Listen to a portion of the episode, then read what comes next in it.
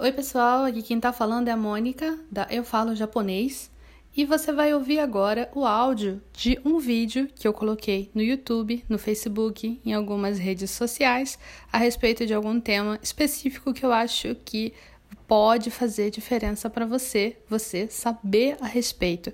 Eu espero que você goste. Vamos lá! Na estrutura moral, receber.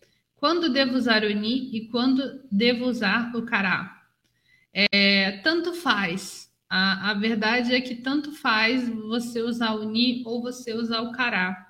É, o que pode confundir a, as pessoas, né? É, o cará ele é mais fácil de ser usado, é, eu acho, né? Minha opinião, é mais fácil você entender usando o cará que veio a coisa veio da pessoa para não confundir com a ordem das partículas quando você usa o cureiro, né?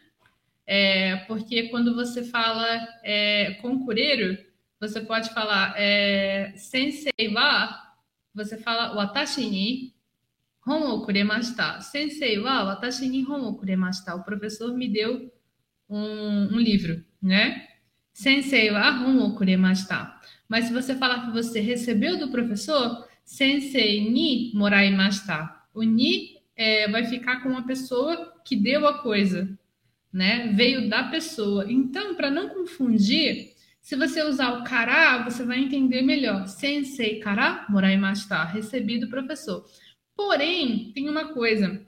Quando você fala que você recebeu de instituições, quando você fala que você recebeu de instituições, você usa é, kara. Por exemplo, é, é, ganhei um livro da biblioteca, né? Você vai falar Toshokan kara moraimashita. Um panfleto, um livro, qualquer coisa assim, né? Toshokan kara, em vez de Toshokan ni. É, isso é uma, uma regrinha, né? É, é, a única. Mas quando você está falando de pessoa, de pessoa a quem deu, é, a pessoa de quem você recebeu, é, pode ser ni ou pode ser kara. Quando você está falando de uma instituição, te dando a parada e você quer falar, eu recebi da instituição tal, recebi do governo, sefu, cara, não sefu ni, né? Isso é um uso, tá? Isso é um uso. Engraçado, eu falei, pode usar os dois de qualquer jeito. Aí depois eu lembrei, ah, não, espera, tem, tem isso, tem esse detalhe. Pessoal, eu tava editando aqui o vídeo e aí eu atentei para uma coisa. O fato de você usar o cara para instituições no lugar do ni é porque o Kará tem ideia de origem. Tipo, eu recebi da biblioteca, eu recebi do governo dinheiro, alguma coisa assim. É, o, a origem daquela coisa que eu recebi veio dessas instituições.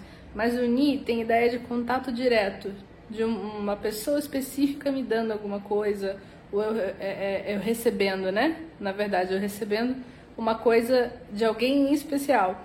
Por isso é o Ni.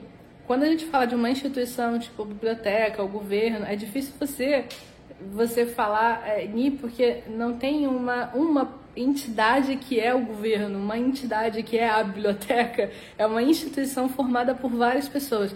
Por isso você vai usar o cará, que vai ser a questão de é, a origem de onde saiu essa coisa. Por isso é ni, para você usar a pessoa, você pode usar tanto o cará ou ni, porque é, com a pessoa, a pessoa é a origem daquilo e ela é o ponto de contato ao mesmo tempo. Por isso, ni e kará, para pessoa, ok. Mas é, quando você fala em relação a uma instituição, você usa o kará porque é o, o lugar, o lugar de onde veio, né, o ponto de é, origem, local de origem, perdão, mas não tem ponto de contato específico, né?